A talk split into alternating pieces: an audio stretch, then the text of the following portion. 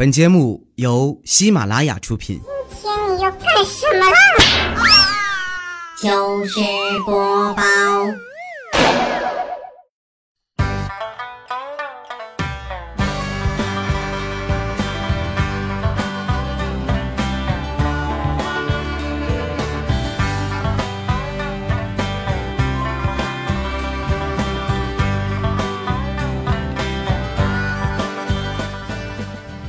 大家好，这里是喜马拉雅糗事播报，周三特别晚，我是你们的好朋友哈利波特的佳期，谢谢。哎呀，我终于成功的把周日的节目拖到了周三，现在下班哈、我都得戴口罩出门，要不然啊，真怕哪个胡同里冲出几个听众揍我一顿。这几天啊，我爸妈来上海看我了，有父母在身边的感觉啊，就是不一样。每天一下班呢，我就迫不及待的往家跑啊，恨不得时时刻刻黏着他们。要不然啊，家里的零食就全让他俩吃完了。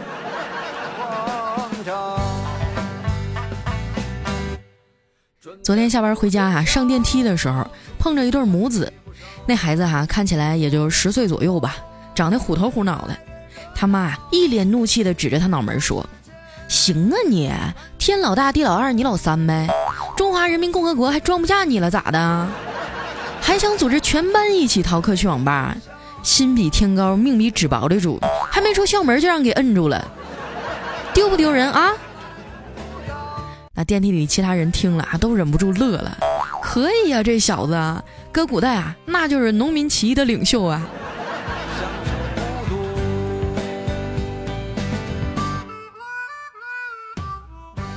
自从我妈来了上海啊，我的生活就发生了翻天覆地的变化。每天的晚饭啊，都整得可清淡了，美其名曰帮我减肥，还强迫我啊早睡早起，连晚上出去吃顿夜宵都是奢望。昨天晚上啊我只喝了一小碗青菜粥，后来实在饿得受不了了，就悄悄地在外卖网站上啊订了一只烧鸡。下单的时候呢，我还特意写了个备注，来的时候啊要鬼鬼祟祟的，千万不要按门铃儿。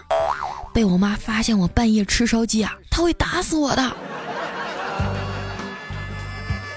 今年突然挣了一点钱，不一会儿呢，外卖就到了，我踮着脚尖儿走到门口，轻轻的从门缝里挤了出去。看到外卖小哥那一刻，我眼睛都直了，这长得也太像吴彦祖了。我心里的小鹿砰砰乱跳啊！趁着签收的功夫啊，就找话题跟他搭讪。我说：“小哥啊，这么晚还出来接活哈，真是够辛苦的哈。你们几点下班啊？哎，你怎么不说话呢？”然后啊，这小哥默默地低下了头，说：“我，我一般看见美女就，就说不出来话。”我一听啊，脸唰一下就红了，这小哥也太会撩了。我害羞地看着他，那小哥的脸也红了，然后慢慢的说：“我看到长长长得丑的，就就就就会那个结巴。”。这把我气的啊，把一整只烧鸡都给吃了，撑得我直打嗝。躺在床上翻来覆去睡不着啊，就给小黑打电话，问他你干啥呢？小黑呼哧呼哧的说：“我呀，我在外面跑步呢。”不知道为什么啊，小黑最近迷上了夜跑，据说能释放压力，跑完一身汗啊，回去冲个澡，睡得特别香。有一回呢，小黑跑步的时候啊，就遇上一美女，光是背影啊，就让人想入非非了。不知道你们有没有见过胸大的女孩子跑步啊？那小胳膊一端啊，胸脯一颤一颤的，老带劲儿了。小黑这平时跑二百米都大喘气的主啊，愣是跟着人家跑了好几公里。后来那美女哈、估计是跑累了，掐着腰停了下来。只见小黑啊，特别绅士的走过去说：“美女，怎么不跑了？”那女生啊，气喘吁吁的回答说：“跑不动了，歇一会儿。”小黑啊，鼓励她说：“你再坚持一下嘛。”坚持不了了，我真的跑不动了。然后呢，就看小黑啊，飞速的摸了一把他的胸，撒腿就跑啊，只剩下那妹子，独自在风中凌乱。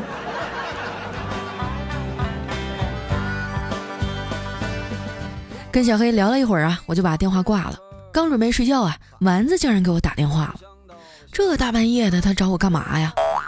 我接起来以后啊，电话里传来丸子虚弱沙哑的声音：“佳琪姐，我好像生病了，上吐下泻的，还发烧，你能不能陪我去趟医院呀？”我一听啊，立马精神了。我说：“你别着急啊，在家等着我，马上就到。”撂下电话啊，我就穿衣服下楼了。你们别看我成天老是损他、黑他啊，其实我心里呢还是挺在意这傻丫头的。在上海混啊，哪有那么容易？当初实习生来了七八个，只有他一个人坚持下来了。说不心疼他那是假的，更何况他后天的稿子还没交呢。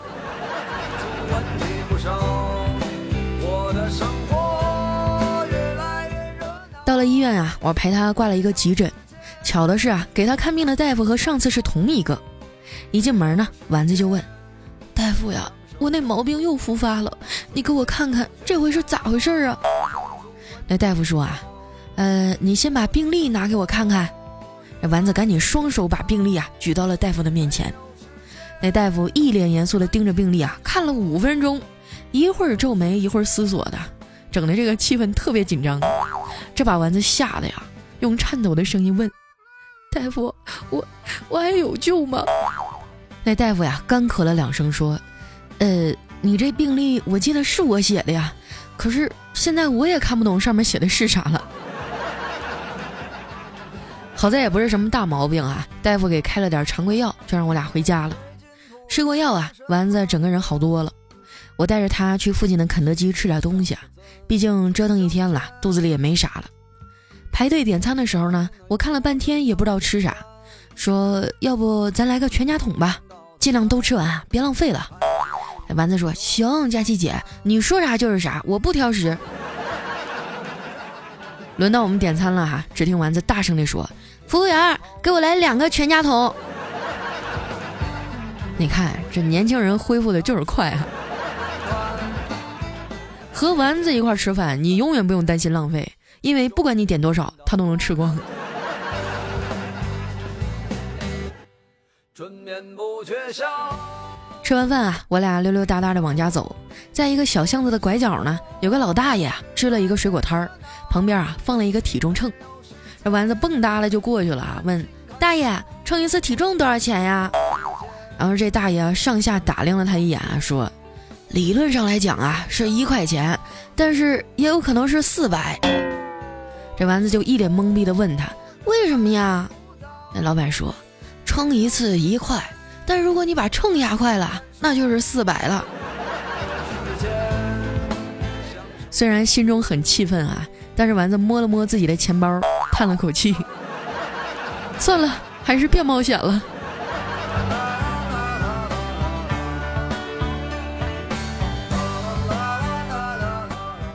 我俩接着溜达啊，大老远的呢，就看到前面围了一堆人，就赶紧跑过去凑热闹。挤进去一看啊，是一对小情侣在热吻，吻了好久啊都没松口，这把我俩单身狗给虐的呀，都想强行上去给他俩掰开了。眼看围观的人越来越多呀，都在不停的拍照议论，我和丸子呀被人潮挤到了最前面。慌乱中啊，那男的拉了我一下，然后用手机啊给我打了一行字，我俩的牙套勾住了。帮忙打下幺二零，谢谢。后来呢，热心的围观群众啊，就帮他叫了一辆救护车，这人群啊才渐渐散去。等我到了家门口啊，都已经十二点多了。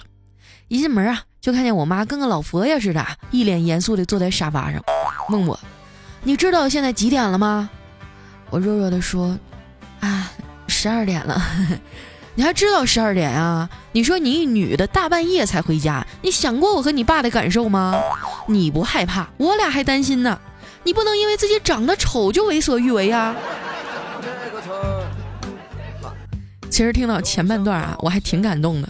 听到最后一句啊，我就差点哭出声来。你说我当年游的那么快干嘛呀？背上有点凉，心里有点忧伤。第二天啊，我带着两个大黑眼圈上班去了。一进门呢，就看见怪叔叔啊正在给丸子做思想工作。这丸子抱怨说：“领导，我这刚来一个月就加了二十多天班啊，这也太累了。那叔叔沉默了一下，意味深长地说：“觉得累啊，是暂时的，熬一下就过去了。”这丸子眼睛都亮了，说：“真的？”啊？”领导说：“真的呀。”然后啊，就看见丸子伸长着脖子，对着天花板大叫了一声：“啊！”要不是我硬拦着哈，我估计怪叔叔当场就得把这孩子给开了。领导正在气头上啊，我赶紧把丸子拉出办公室，去楼下的咖啡馆避避风头。坐下以后呢，这丸子啊哭丧着脸跟我说：“佳琪姐，我觉得我平时对其他同事都挺好的呀，为什么还是有人在领导面前说我坏话呢？”我喝了口咖啡呀，语重心长地说：“丸子。”你不要别人给你说两句好话就掏心掏肺给人家，你要知道啊，你的真心在职场上屁都不是，你掏心掏肺人家还嫌腥呢。我不知道啊，跟一个刚出校门的学生说这些负能量到底对不对？但是我觉得啊，他应该成长，最起码他要学会怎么保护自己，对不对？不过呢，看着他那一脸沮丧的小样啊，我还是忍不住揉揉他的头说：“要不这样吧。”中午呢，你帮怪叔叔去接他儿子放学，回来一块吃顿饭，也算给领导个台阶下，这事儿就过去了。丸子认真的点点头啊，骑着自己的小电驴就去了。刚到学校门口呢，就看到怪叔叔他儿子呀和同班的几个女生一块走出来。丸子赶紧推着车上去啊，还没等说话呢，他旁边一女生啊就一脸嘲讽地说：“哎呦，你不说你们家开的是宝马吗？就这样的宝马呀？”丸子刚想解释啊，叔叔他儿子就开口了：“我们家有宝马，需要开给你看吗？我又不打算泡你。”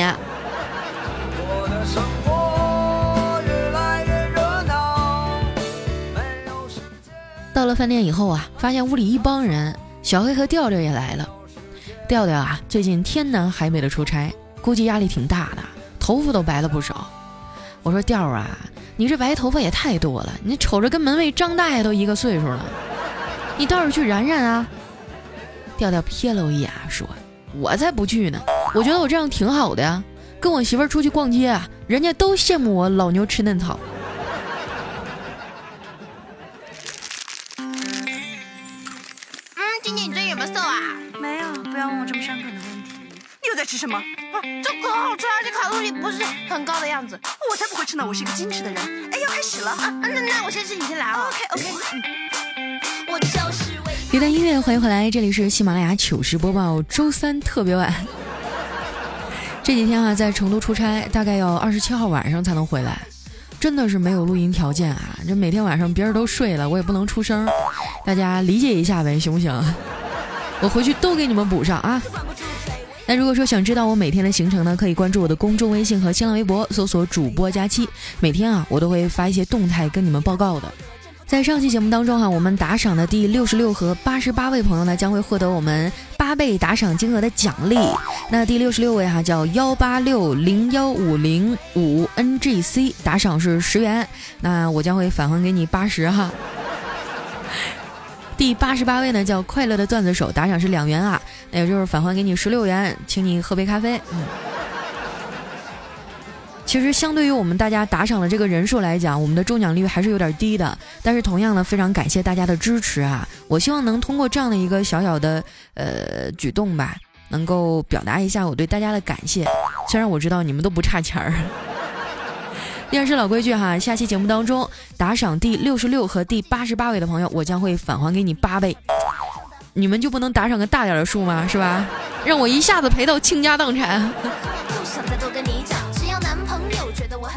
好了，那接下来时间啊，回顾一下我们上期节目的留言。首先这位呢叫飞天遇见妞，他说听佳期的节目也有三年多了，我是从 YY 追过来的，发过段子，上过墙。因为我大学啊是学文科的，误打误撞啊做了程序员，到现在啊已经做了三年多了，其中的滋味只有自己能体会，所以我特别能理解你啊这一路走来有多么不容易。希望你的节目越来越好。如果是从 YY 跟过来的，那应该是很老很老的听众了。我记得那个时候我刚毕业我的听众大概能有二百多人。现在大概能有五十多万吧三年的时间。下一位呢叫卫星寻觅一方净土他说佳琪啊以后要是体重秤上的数字又涨了不一定是你胖了有可能是好奇心又重了。我发现，在这个臭不要脸这个呃这个层次里面，你们永远能想出各种各样的花招。下一位呢叫企鹅不黑，他说我身边啊有很多优质单身的博士师兄，为什么佳期还是单身呢？因为你没把你的师兄介绍给我呀，是不是？下一位呢叫小小八戒，他说佳期啊，你这么勤快的更新，是不是丸子不好养活呀？可不是咋的，我当初招他的时候啊，就看中他要求少，工资低，但是我们是包食宿的呀。后来算一算啊，他吃了那么多，我还是赔了。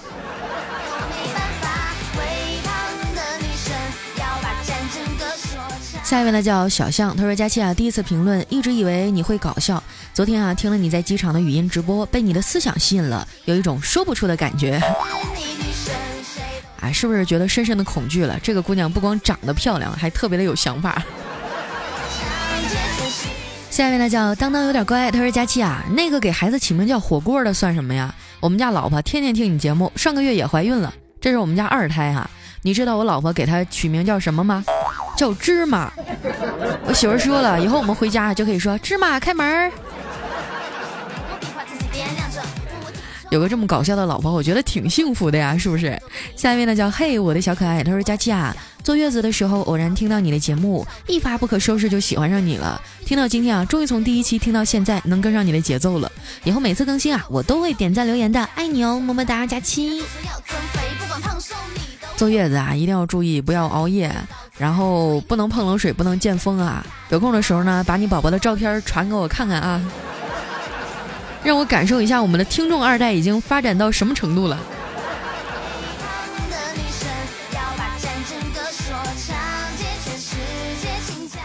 下一位呢叫我是被佳期带坏了，他说在外地啊，准备偷偷回去给老婆一个惊喜，就没告诉老婆啊，自己买机票飞回去了。到家已经半夜了啊，开着房门，借着昏暗的床头灯，发现老婆啊竟然抱着一个男的在睡觉。我看了看啊，默默地走过去扒下他的裤子，然后。给他换了一个尿片儿，这个弯拐的我真是措手不及呀。下一位呢叫信长野望啊，他说：“呃，佳期啊，第一次打赏，不想中奖，谢谢你的陪伴。这一年啊，一个人在外面，每天都是听着你的声音入睡，才不会害怕。过几天啊要复试了，希望顺利。你现在的感觉啊，我深有感触。我前一段时间生病呢，把监测生命体征的仪器都用上了，我都吓傻了。”我以为自己快死了，后来病好了，还是要好好调养。佳琪啊，我们一起加油好吗？好的，我希望所有生病的小伙伴啊都能早日的康复啊。下一位叫 L A E U S，他说佳琪啊，我晚上都要听你才能睡得着。现在啊，每天都先点赞再评论，有钱的时候啊还打赏，再开始听你，乖不乖？你就宠幸我一下呗。好吧，那我就笑着摸摸你的狗头。下面呢叫特爱佳期，他说现在流行啊晒自己老婆有多漂亮，殊不知啊媳妇漂亮没好处。你看啊，许仙娶了漂亮的白素贞，结果自己当了道士；周瑜呢娶了漂亮的小乔，自己却英年早逝。那相反啊，齐宣王娶了丑女无颜女，成就了齐国霸业；诸葛亮娶了丑女黄月英，成为一代贤相。照这个思路推演下去啊，谁要是娶了我？那就有可能当联合国主席。啊，第一次看到有人把丑说的这么清新脱俗，我的天！下一位呢叫伟大的毛主席，他说：佳琪啊，今天看了你的微博，你的胸呢？你的胸呢？你的胸呢？难道说女的要瘦先瘦胸，要胖先胖腿，这是真的？嗯，发自肺腑的讲啊，瘦了这么多斤以后，多多少少是有点缩水的。但是瘦死的骆驼比马大是吧？我就是再瘦，我也不可能瘦得像平板凉他们那样。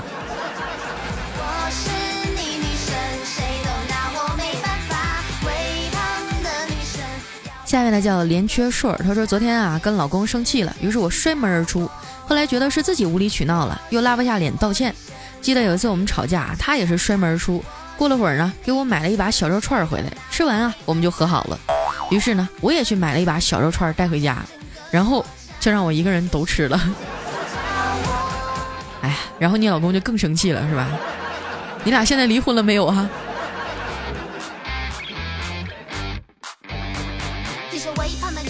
下一位呢叫坐等佳期的人，他说：“佳期啊，现在有高处不胜寒的感觉了吧？因为你离成功越来越近，所以受到的非议越来越多。佳期坚持做自己，不要因为别人的话生气，这样容易变老的。还有，我告诉你啊，我为了你下载了口袋理财，告诉你的客户，爱你，么么哒。真的特别感谢啊，因为我觉得我的听众整体的这个年龄段还有素质都是相对比较高的，这就导致一个非常尴尬的局面，就是就是。”太理智，嗯，不过也好在你们比较理智，虽然你们不帮着我跟别人撕逼啊，但是最起码在出了什么事情以后，你们能理智的去分析，然后站在我这边，我就觉得特别开心了。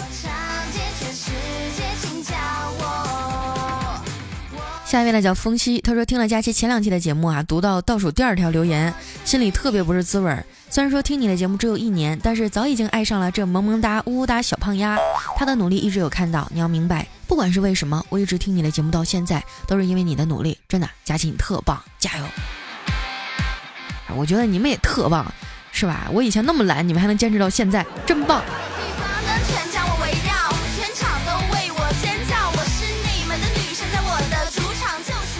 下面呢叫偷袭，他说怕自己啊，万一是六十六或者八十八个打赏呢，所以啊，只偷了老婆两块钱给你打赏。说真的啊，因为每天打赏的人特别多，实际上这个只抽两个人，这中奖率还是有点低的。但是抽多了我就赔了，上次抽到一个五十，赔了四百，我的天！就是一个小游戏嘛，玩个开心，大家不要太往心里去啊。下一位呢叫陶小妖，就稀罕假期。他说：“这背景音乐啊，对不起老板，我不想上班。这就是你的心声吧？嗨，对不起老师，我不想上课。但是请让我考试通过。佳琪姐啊，你听过期中考试面试的大学吗？你见过早上六点半开始上课，晚上八点半放学的大学吗？对，就是我的大学。我记得晚上上到八点半，那应该是上高中吧？有晚自习。大学还有晚自习吗？头一回听啊，长见识了。”下一位呢叫妙手侠心，他说大家期真给力。以前呢我一集是听好多遍，现在一集没听完啊就来下一集了，加赞加鸡腿加奖金吧。这事儿你得艾特我们领导啊，跟我说有什么用？下一位呢叫水瓶座的钻石星辰，他说佳琪啊只想说你段子说的这么好，以至于不用长得这么美，可是呢你又长得这么美，以至于啊段子不用说的这么好。也不是啊，我觉得我可以长得又美，段子说的又好，三观又正，人又漂亮，身材又好，我就是让其他人没有活路可走。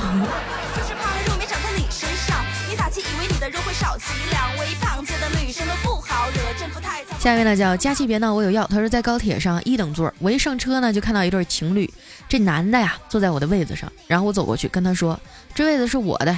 男子微笑的对我说，我能和你换个位子吗？我看了看他漂亮的女朋友说。不可以。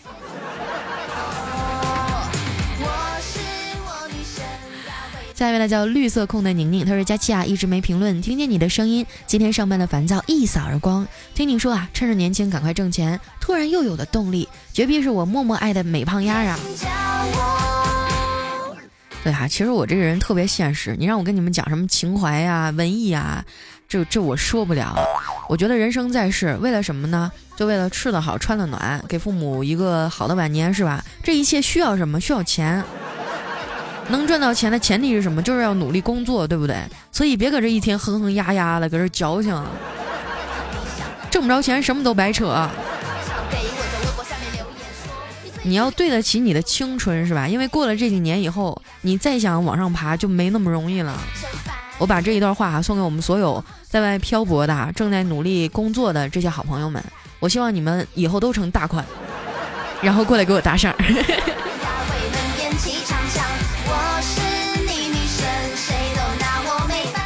下一位呢叫九儿二零一六，他说最近几天啊，又听到你的几个情感节目，哎呀妈，给我感动的哈，眼泪一直在眼里打转，受不了啊！